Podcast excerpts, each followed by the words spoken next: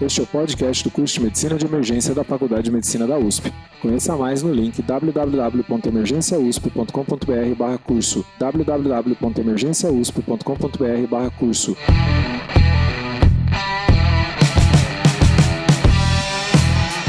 Este é o episódio 112 e vamos falar de ventilação não invasiva na emergência. Sou o Dr. Júlio Marchini, está aqui comigo a fisioterapeuta Fernanda Greco.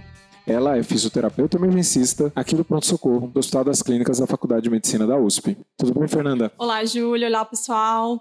Bom dia. Fernanda, quando a gente pensa em ventilação não invasiva na emergência, não é para qualquer paciente. Tem um paciente que se beneficia. Como que a gente faz essa indicação? Perfeito, Júlio. De fato, não, não são todos os pacientes que se beneficiam. Às vezes a gente imagina que a ventilação não invasiva é algo inofensivo e de fato ela não é. É, existem indicações e contraindicações, principalmente, sobre a não invasiva. Hoje, o que a gente tem na literatura mais respaldado, principalmente dentro do setor de emergência, é a ventilação não invasiva para insuficiência respiratória. Então, a gente tem dois tipos de insuficiência respiratória, tipo 1 que é hipoxêmica e a tipo 2 que é hipercápnica. Então, basicamente, é, a gente tem dois perfis de pacientes que vão se beneficiar. Aqueles super hipoxêmicos, principalmente é, edema agudo de pulmão, então aquele paciente com gesto, geralmente um paciente cardiopata, um doente renal crônico, é, e o tipo 2, que é hipercápnica, caracterizado em geral pelo paciente DPOC, quando eles chegam em exacerbação. É uma ferramenta extremamente valiosa aí, né, no, na insuficiência cardíaca descompensada. Né, o paciente entra com edema agudo de pulmão, a gente tem medidas medicamentosas, mas é, VNI entra aí como quase uma das primeiras medidas que tem muita evidência e que funciona muito bem, né? Então a gente tem artigos até é, relativamente antigos, lá de 2015, 2016, que falam nesse perfil de doente tem uma taxa de redução de intubação dentro do ambiente de emergência muito importante. Então, para essas doenças específicas, hoje a gente tem muito respaldado, muito tranquilo, que o tratamento de primeira escolha, associado à medicação, associado ao tratamento medicamentoso, é a melhor forma de evitar uma intubação nesse, nesses doentes. Né? Você comentou hipercápnica, né? O principal paciente perfil que chega para a gente, né? E, e é um paciente comum, né? É o paciente com DPOC, né? O DPOC grave. Extremamente comum. Então, uma outra indicação funciona muito bem, né? A gente consegue reduzir o, o, esse CO2, melhora essa hipercarbia que o paciente está, né? Mais maravilhoso da não invasiva são esses efeitos secundários. Então, como o paciente DPOC exacerbado chega numa sala de emergência? Chega rebaixado, com esforço respiratório, com um padrão totalmente obstrutivo, um padrão respiratório abdominal. Geralmente ele sibila, ou às vezes nem sibila mais, o que a gente chama de tórax silente.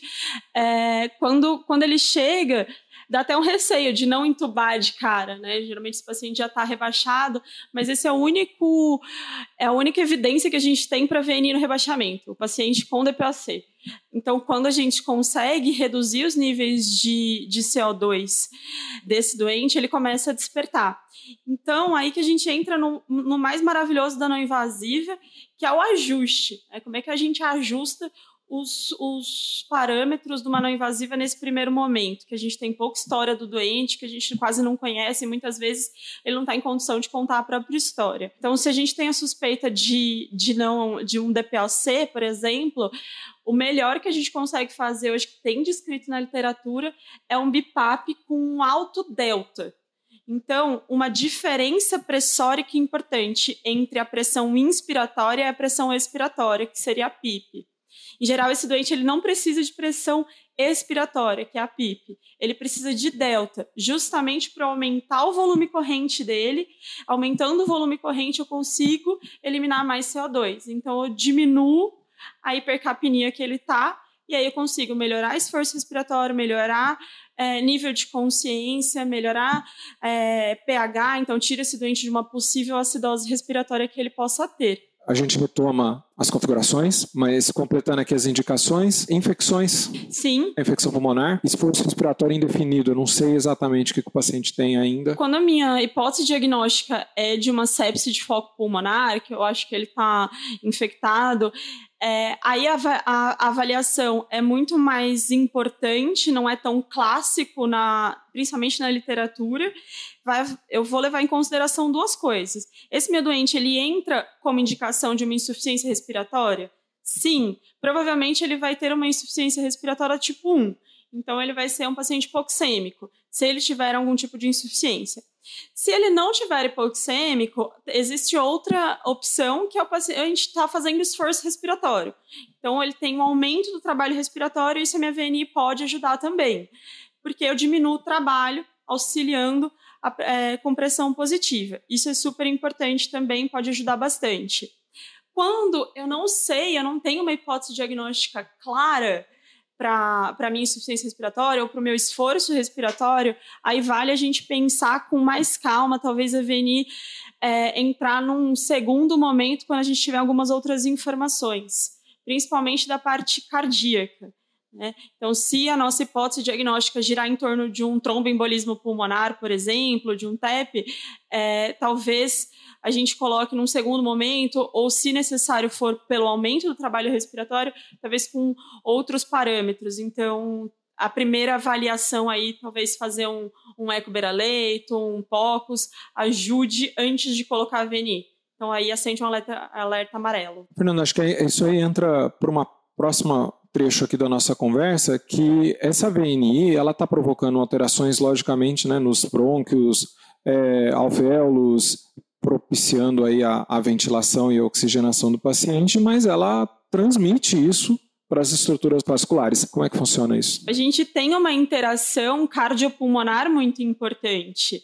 É, tudo que a gente faz no sentido pulmonar, a gente tem um, um, um, um acometimento é, cardíaco também. Isso é normal. Então, por isso que a importância da gente pensar muito quando a gente tem uma hipótese diagnóstica de alguma alteração cardiovascular. Então, o, um dos maiores efeitos hemodinâmicos da pressão positiva é reduzir pré e pós-carga de ventrículo esquerdo. Então, o paciente que tem uma insuficiência cardíaca à esquerda, ele vai muito bem com não invasiva. Então, é aquele edema agudo cardiogênico, é aquela IC com fração de ejeção reduzida. Esse cara vai super bem. E, e, geralmente eles estão hipervolêmicos, né? Então, Exato. Reduzir essa pré-carga não vai ser o problema. Uma VNI no hipovolêmico talvez não, não ajudaria tanto. Talvez não seria tão bom.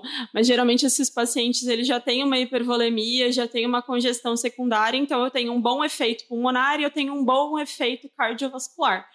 É, o que não acontece com, com tanta frequência quando a gente pensa em alguma disfunção à direita. Então, quando, principalmente quando eu tenho um, um ventrículo direito com alguma alteração, é, eu aumentar a pressão positiva pulmonar, eu aumento a pressão intratorácica, isso faz com que ele precise de mais força de contratilidade para vencer essa nova resistência. Então, eu tenho um aumento de pressão que vai, na verdade, aumentar a pós-carga. Justo, né? Toda a circulação pulmonar está intratorácica então, ela inteira vai ser submetida ao aumento, à transmissão aí da pressão através né, do aumento da, da pressão pleural com elevação da pós-carga do ventrículo direito. Mas isso não acontece na circulação é, sistêmica, né? Porque a aorta ela caminha para fora do tórax então, na verdade, na prática, o que acontece na circulação sistêmica, a gente tem uma redução da pós-carga, né? Para as disfunções de câmara esquerda, de fato, tem uma, re uma redução de pós-carga. Já ao contrário, para disfunção de câmaras à direitas. É, por isso que é tão importante essa avaliação. Então, por exemplo, um paciente com tromboembolismo pulmonar, geralmente você tem uma, é, uma repercussão importante em ventrículo direito. E ele chega desconfortável e desaturando na sala de emergência. Primeira coisa que a gente pode pensar é colocar no invasiva. Talvez esse cara ele responda mal do que responda bem. E aí o primeiro sinal que a gente vai ver é a diminuição de débito cardíaco. Então, a PA do cara vai começar a despencar. O que talvez ele não estivesse chocado, a gente está chocando o doente de forma extrínseca aí, de forma iatrogênica. Nos acometimentos de ventrículo esquerdo, é como se eu tivesse uma medicação reduzindo é, a minha pré-carga e reduzindo a pós-carga, né? Então, é, isso sem os efeitos colaterais medicamentosos, né? São, são, é, são efeitos mecânicos. E, eu acho que para completar essa, esse item aqui da nossa conversa, que na, na prática a gente está vendo riscos né, da VNI, Acho que um outro risco importante, a gente comentou um pouco disso nas indicações, é o rebaixamento de nível de consciência. A ventilação não invasiva, ela, ela requer uma, uma avaliação minuciosa, né? Não só do padrão respiratório, mas com toda a clínica do doente. Então, o, único paciente com rebaixamento importante que a gente vai considerar uma não invasiva como primeira escolha é o DPOC, pensando em uma carbonarcose, como a gente comentou anteriormente. Se essa não for a hipótese, o rebaixamento de nível de consciência acende um alerta bem importante. Porque a minha máscara, a, a interface que acopla o doente, ela pega a região orofacial, então é boca e nariz. Se meu doente está rebaixado, a boca vai ficar o quê? Aberta. Isso vai fazer uma bela de uma aerofagia. Essa aerofagia vai, com certeza, propiciar náuseas, êmese dentro da máscara com o fluxo, grande chance desse paciente bronco aspirar. Então, a gente considera o rebaixamento do nível de consciência uma contraindicação relativa. Relativa porque tem as suas exceções, mas, em geral, a gente evita colocar. Se meu paciente está bem rebaixado, aí provavelmente seria algo mais invasivo, como uma intubação para ele. Fernanda, como é que a gente faz uma PNI num lugar com pouquíssimos recursos? Olha, temos bastante, bastante opções aí no, no leque de não invasivo. Né? Então a gente sabe que tem alguns é, departamentos de emergência, algum pronto-socorro com pouco material, com pouco recurso. A gente tem desde de aparelhos muito simples, como por exemplo um gerador de fluxo, aqueles de, de, de parede mesmo, de colocar na régua, que só requer um, um fluxômetro e um aparelhinho de gerador de fluxo de oxigênio, uma máscara com uma válvula de pressão positiva, em que eu consigo ajustar a pressão positiva a partir dessa válvula, que ela vai de 5 a 25 centímetros de água. A, a, infelizmente a gente não é um videocast, né? Porque vocês iam ver a Fernanda estava ajustando aqui. Ajustando com a mão aqui a válvula. Tempos antigos isso, que ainda existem em alguns lugares. A gente tem Aqui mesmo a gente tem alguns exemplares pouco utilizados, mas tem. No, no Lapa a gente faz isso. No Lapa. Não sei se. Bom, eu, eu dava plantão lá há 3, 4 anos atrás e era gerador de fluxo com válvula de PIP. Eu não sei se está atualmente assim. Eu acho que sim. Ainda acho continua. que não mudou muita coisa. Eles têm poucos ventiladores e também são analógicos, então provavelmente deve estar com gerador de fluxo ainda.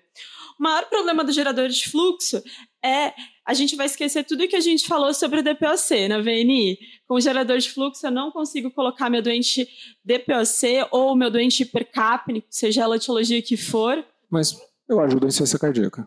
Eu ajudo a insuficiência cardíaca porque eu vou gerar um único nível pressórico. Meu gerador de fluxo ele vai gerar aquela pressão contínua que eu coloquei na válvula. Então, é, ele vai ajudar única exclusivamente aquele paciente congesto, aquele meu paciente cardiopata. É, se eu tiver um paciente que, que é hipercapnico ou um DPOC e eu só tenho este aparelho, melhor não colocar, porque eu vou dificultar a respiração dele, eu vou exigir mais trabalho respiratório de um cara que já está em esforço. Então, melhor não colocar do que colocar um CPAP. E o que, que a gente tem de melhor que isso? Melhor a gente tem muita coisa hoje em dia, né? Então, os, os ventiladores microprocessados, os ventiladores com, com gráficos, com tela, ventiladores mecânicos, hoje a maioria tem um módulo não invasivo, né? Então, ele compensa a fuga, ele entende que não é um sistema é, totalmente fechado, como um tubo ou uma traqueostomia. Hoje, pouquíssimos ventiladores não têm esse modo. Acho que o único que está disponível em todo o complexo HC é o Servo S da Maquet. Eu acho que é o único que a gente tem que não tem esse modo. Mas o resto tem. E aí o ajuste ele é bem minucioso, a gente tem gráficos para acompanhar volume, para acompanhar fuga, para acompanhar tudo que o doente está fazendo. É, geralmente esses estão disponíveis nos departamentos de emergência, então toda emergência que tiver um ventilador microprocessado, a gente pode tentar aí colocar uma não invasiva. E basicamente a diferença do pro processamento do, do, ventilador, né, tem um computador ali atrás, ele, ele entende que o, o, a ventilação não invasiva tem vazamento de ar. Né? Essa, é, essa é a grande diferença. Essa né? é a grande sacada de diferença entre a ventilação não invasiva e uma ventilação invasiva pro ventilador. Porque vamos supor que eu tenho um, um, um aparelho mais antigo, que não tem esse módulo. Minha única opção, eu quero colocar ele no ventilação não invasiva, o que vai acontecer é que ele vai ficar apitando, né? É, ele vai apitar paciente desconectado, fuga, escape excessivo, porque ele não entende que não é um sistema fechado. Então, quando eu acoplo a máscara, é muito difícil a máscara ficar 100% vedada, por mais que a gente tente, a máscara tenha um silicone para vedar, mas acaba vazando pelas laterais, o paciente acaba ficando com boca aberta e isso tem um escape. Quando eu coloco meu, o meu paciente no, no modo de ventilação não invasiva, o ventilador entende que vai ter esse escape e ele compensa a fuga. Então, o fluxo de ar ele é um pouco maior para compensar de fato essa fuga e eu fazer e eu entregar o volume que meu paciente está precisando. É, diferente de se eu usar um método invasivo. Meu ventilador não vai entender isso, ele vai alarmar, mas eu vou entregar. Eu vou entregar uma pressão positiva. Então, putz, eu tenho um ventilador que não tem esse modo, posso fazer? Pode Fica atento com os gráficos, fica atento com os valores de volume que está entrando para evitar um volume muito alto ou evitar um volume muito baixo. É, pode fazer à vontade. Talvez reduza um pouquinho o volume do ventilador, porque vai irritar. E finalmente tem as máquinas BIPAP dedicadas, né? Que você estava me explicando. Exatamente. Eu tenho máquinas hoje que são específicas, que são BIPAPs específicos, tanto os domiciliares, que a gente tem alguns pacientes que vão para casa com ele, quanto os intra-hospitalares. Esses são difíceis dentro do departamento de emergência, porque o espaço é reduzido, então a gente acaba usando um aparelho para duas coisas, mas nas UTIs é a preferência hoje dos hospitais, dos, dos departamentos porque aí de fato eu tenho ajustes muito mais finos, muito mais precisos, para adaptação do doente. Não é fácil o doente que vai fazer a primeira vez venir se adaptar. Então, o que eu puder ajudar, colocar uma rampinha, a, a pressão começar a subir lentamente, não bruscamente, o fluxo ser mais laminar, isso ajuda. Meu ventilador mecânico invasivo não vai oferecer esses ajustes tão precisos, mas vai fazer da melhor forma. Já o ventilador que é propriamente um BIPAP, ele vai dar esses pequenos ajustes finos para melhor adequação do doente. Mas aí é preciosismo, digamos assim. Eu acho que teria muito mais coisa ainda para a gente discutir. Se, se houver o um interesse, a gente pode fazer um novo episódio e convidar a Fernanda novamente. Perfeito. Mas eu queria que você me falasse uma mensagem final aí sobre o uso da VNI. Eu, eu costumo falar isso para todos os meus alunos quando, quando eles entram na residência, que a VNI ela é muito benéfica para os doentes. Hoje a gente sabe que ela reduz intubação, reduz mortalidade, reduz tempo de internação. Mas ela também tem os seus custos bem penosos. Então, use o dispositivo, mas usa com muita parcimônia. Muito bom. Muito obrigado. Obrigada aí, obrigada pelo convite. Esse podcast é um oferecimento do curso de Medicina de Emergência da USP, em parceria com a Escola de Educação Permanente, do Hospital das Clínicas da Faculdade de Medicina da USP e da Manoli Educação. Se você gosta do nosso podcast, por favor, nos avalie no iTunes e compartilhe o nosso conteúdo nas redes sociais. Isso é muito importante para que mais pessoas conheçam o nosso trabalho. Mande feedback para 15minutos.emergência.gmail.com e a gente vai ler o seu feedback aqui nos próprios episódios. E siga-nos nas redes sociais. Vocês podem entrar em contato com a Fernanda Greco no e-mail dela, fernanda.greco, é um C só, arroba hc.fm.usp.br. E eu você me encontra no Instagram em arroba doutor.juliomarchini e o curso de emergência em arroba emergência USP. Muito obrigado e até a próxima.